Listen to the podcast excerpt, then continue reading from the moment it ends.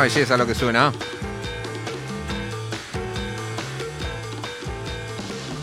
Latin Dynamite. Esto es seguramente lo que dijeron los muchachos del Reino Unido cuando lo escucharon. This is Latin Dynamite. Esto es dinamita latina, caramba. Es de estas pampas. La persona que creó en su laboratorio, hacía lo Breaking Bad, ¿eh? este explosivo, esta dinamita latina, es el líder de la Kevin Finger Collective, obviamente. El señor Kevin Finger, lo tenemos del otro lado de la línea. ¿Cómo le va? Hola Maxi, ¿cómo estás? ¿Cómo andas, Kevin? ¿Todo bien? Bien, todo tranquilo. Gracias ahí por invitarme. No, por favor. Este, bueno, primero, a ver, eh, estás con varios lanzamientos ahí por el sello Acid Jazz.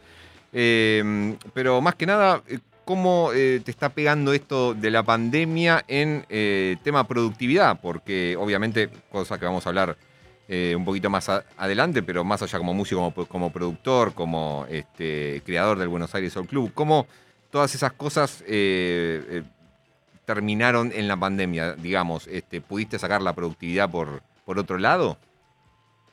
Eh, sí, bueno, tengo la suerte de tener mi propio estudio, por lo que pude avanzar y pude eh, generar bastantes producciones a lo largo de todo el año pasado, pero afectó principalmente en lo que tiene que ver con las ediciones. Nosotros teníamos pensado eh, sacar unos cinco vinilos en el 2020 Mm. Eh, y bueno, obviamente entre que se frenó lo del estudio, se frenó lo, todos los sellos frenaron las producciones de discos y todo eso, pero no solamente eso, sino que, o sea, en un principio nadie sabía cuánto iba a durar, por ahí pensaban que iba a durar uno, dos, tres meses, entonces todos los sellos frenaron. Eventualmente cuando se dieron cuenta que esto seguía, empezaron a mandar a fabricar vinilos y las demoras de las fábricas de vinilos pasaron a ser gigantes, por lo que una vez que pudimos ahí como eh, volver a, entrar todo en producción, eh, las demoras ya cambiaron, entonces recién el segundo vinilo que iba a salir en mayo del año pasado terminó saliendo en, noviembre, diciembre, algo así. Entonces como que principalmente afectó en eso, que capaz para este momento hubiéramos tenido ya cinco o seis vinilos dando vueltas y bueno, tenemos la suerte de tener un tercero, recién que salió la semana pasada, pero podrían haber sido más. Pero la verdad no me puedo quejar demasiado porque estuve laburando un montón en pandemia por la, posibilidad de tener el estudio, pero también por las tecnologías de, hoy en día que te permiten estar grabando con gente aunque no la veas. Claro. Claro, este, ¿cómo fue que comenzó tu vínculo con eh, Acid Jazz, que es el sello por el cual este, venís editando estos, estos simples? Eh, ¿Empieza con los agrotons? Sí, empezó con agrotones porque yo vengo siguiendo a Eddie Piller, el fundador y dueño de Acid Jazz, hace muchos años. Él es un DJ de la cultura mod y del movimiento de soul de allá, muy importante. Y yo lo vengo siguiendo hace un montón y en el 2016 eh, fui a Inglaterra. Yo vengo escuchando mucho su programa de radio que él hacía ahí en, la radio Soho Radio, mm. eh, y fui, fui para allá a buscarlo, a saludarlo, porque alguna vez dijo que había un café en la radio. Fui para allá eh, terminé charlando un montón con él al aire y en un momento había llevado unos vinilos nacionales de los 60 eh, de regalo y bueno, los, empezó a pinchar al aire, me preguntó cómo descubrió uno de esos temas, le dije que lo había descubierto el bajista de mi banda, me preguntó qué onda la banda, le dije que se llamaban Los Agrotones, me preguntó si tenía algo para escuchar y le di para escuchar, que lo pinchó también en la radio, el LP que grabamos con Agrotones con Mimi Maura.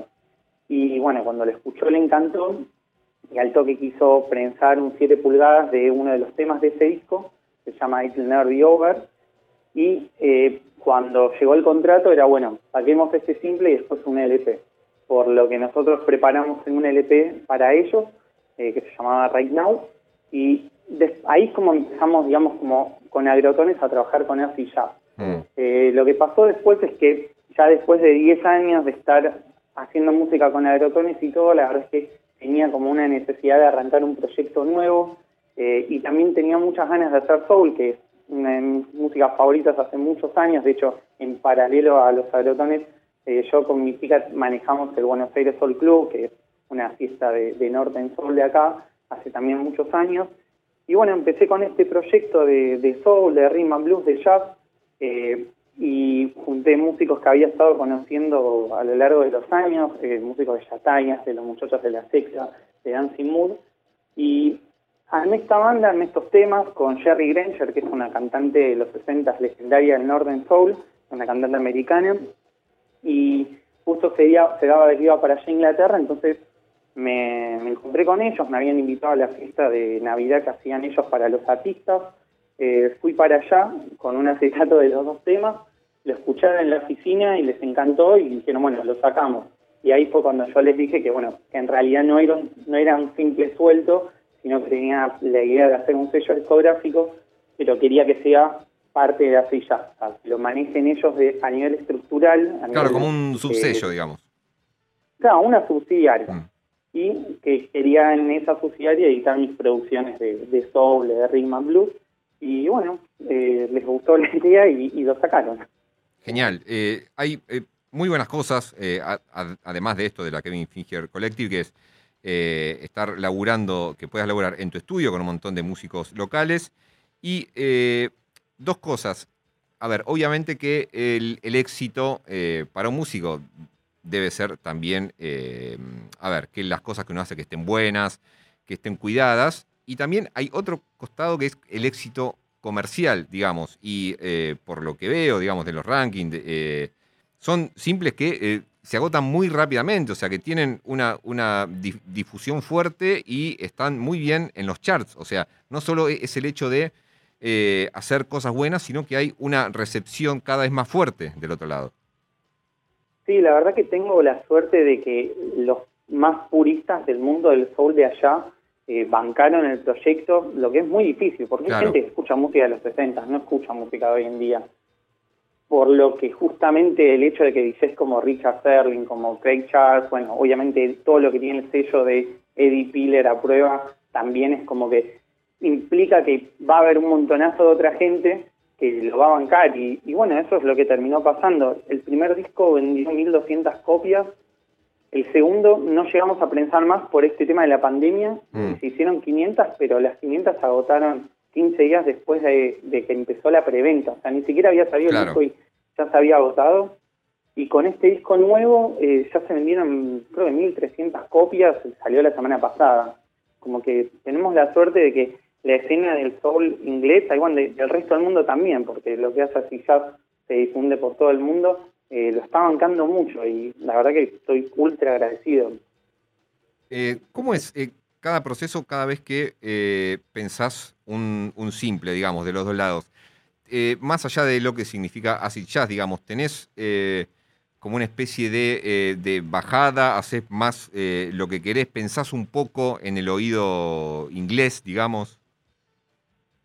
Eh, sí, tengo un montón de cosas en cuenta. No tengo una bajada, eso lo quiero aclarar. O sea, ellos me dejan hacer lo que yo quiera, lo cual es una, una cosa increíble para mí porque los que dirigen así ya son gente que está metida en la industria de la música hace muchos años y que mm. estuvieron involucrados con, no sé, con sellos como Blue Note, por ejemplo, y que ellos me den esa confianza es, es muy, muy zarpado para mí. Pero sí pienso todo, en el sentido de que nunca voy a ir en contra de lo que yo quiero hacer, eh, pero también tengo en cuenta eh, que, o sea, tengo en cuenta lo que, lo que pasa allá y lo que pasa en el resto del mundo. Tengo en cuenta lo que se hace en Estados Unidos, tengo en cuenta lo que gusta en Inglaterra, que la realidad es que es lo mismo que me gusta a mí, esa es la, la verdad.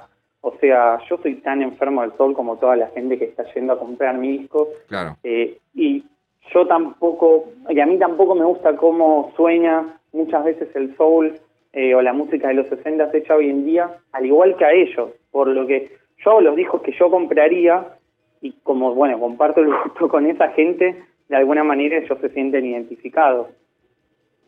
Claro, claro. Este, sí, o sea, eh, eh, obviamente que es está bueno compartir eso, ¿no? Que uno haría o hace los, los discos que uno compraría y a la vez, digamos, como compartir ese gusto con un montón de gente, porque justamente, bueno, es lo que remarcaba, que es que está teniendo una recepción bárbara.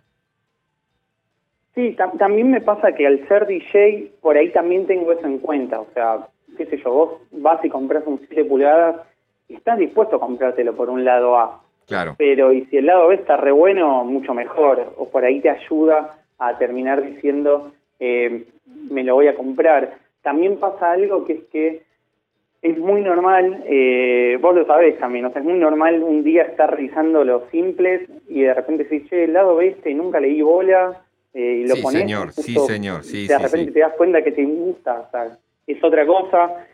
Y ni hablar los discos que te permiten, o sea, a nivel, a nivel musicalizador, que te permiten eh, ser, o sea, que son funcionales para distintos tipos de situaciones. Y eso también es parte de lo que yo busco. O sea, por ejemplo, el primer simple, el lado A es un funk eh, y el lado B es un jazz.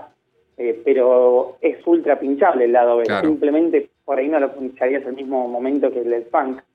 Y en el segundo simple pasa algo similar también. El lado es un bugalú y el lado B es un rhythm blues. Entonces, como que es como que son te permiten ser, o sea, son son pinchables en distintos tipos de momentos. Claro, eh, lo más importante es digamos ofrecer digamos como otros colores, quizá para la misma este, función y quizás alguien que se compra un simple funk y del otro lado hay hay un bugalú, esa persona capaz quizás nunca tendría un bugalú, pero simplemente porque quizás no sabe que le gusta.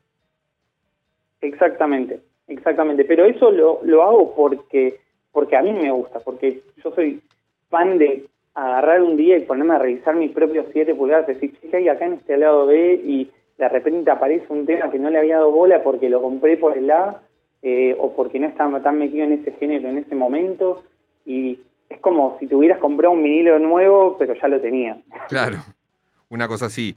Eh, con, bueno, siguiendo con el tema de los discos que vos tenés, eh, tenés un show radial también.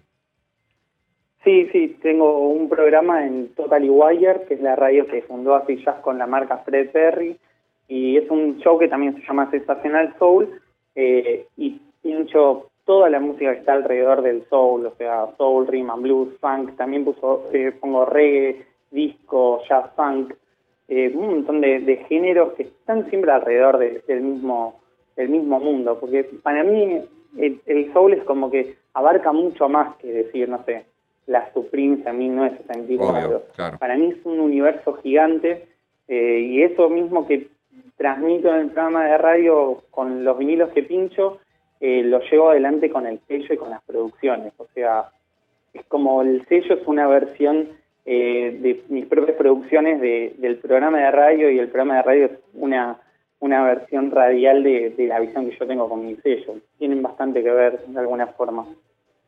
Genial. Eh, una última. Eh, además de la Kevin Finger Collective, ¿estás produciendo alguna otra banda, algún otro artista? Sí, sí, en este momento estoy produciendo un artista sueco que se llama Magnus Carlsen, que es un cantante de allá que viene de, hacer indie hace muchos años, pero también es mod y hace soul y beat y cosas de ese estilo, y le estoy produciendo su nuevo disco. Paralelamente también estoy produciendo el último nuevo disco de Los Ímanos, que es una banda legendaria de reggae de Inglaterra. Estamos ahí terminando un par de detalles del disco de ellos. Y también estoy produciendo algo con Nacho Flota, que es para mí el mejor productor de DAO de Argentina. Estamos ahí metiendo un, simple para su sello que tiene con su sound system, que se llama Libertad Sound System. Genial, genial, bien. Esto además de las nuevas producciones de, de Records que, que ya van a estar saliendo pronto, pero también hay bastantes temas producidos en ese sentido.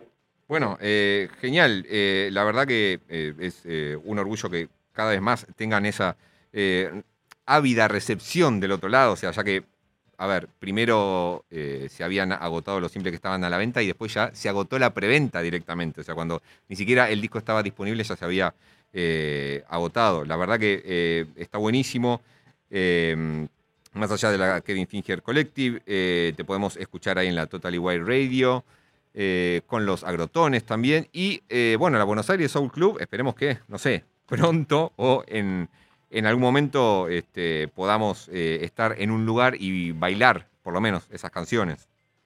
Sí, tenemos muchísimas ganas ahí con Lila, con mi chica, para salir a pinchar cuanto antes, cuando apenas se termine todo esto realmente. Cuando se termine va a ser lo primero que hagamos porque nos morimos de ganas. Estamos muy manitas, la verdad.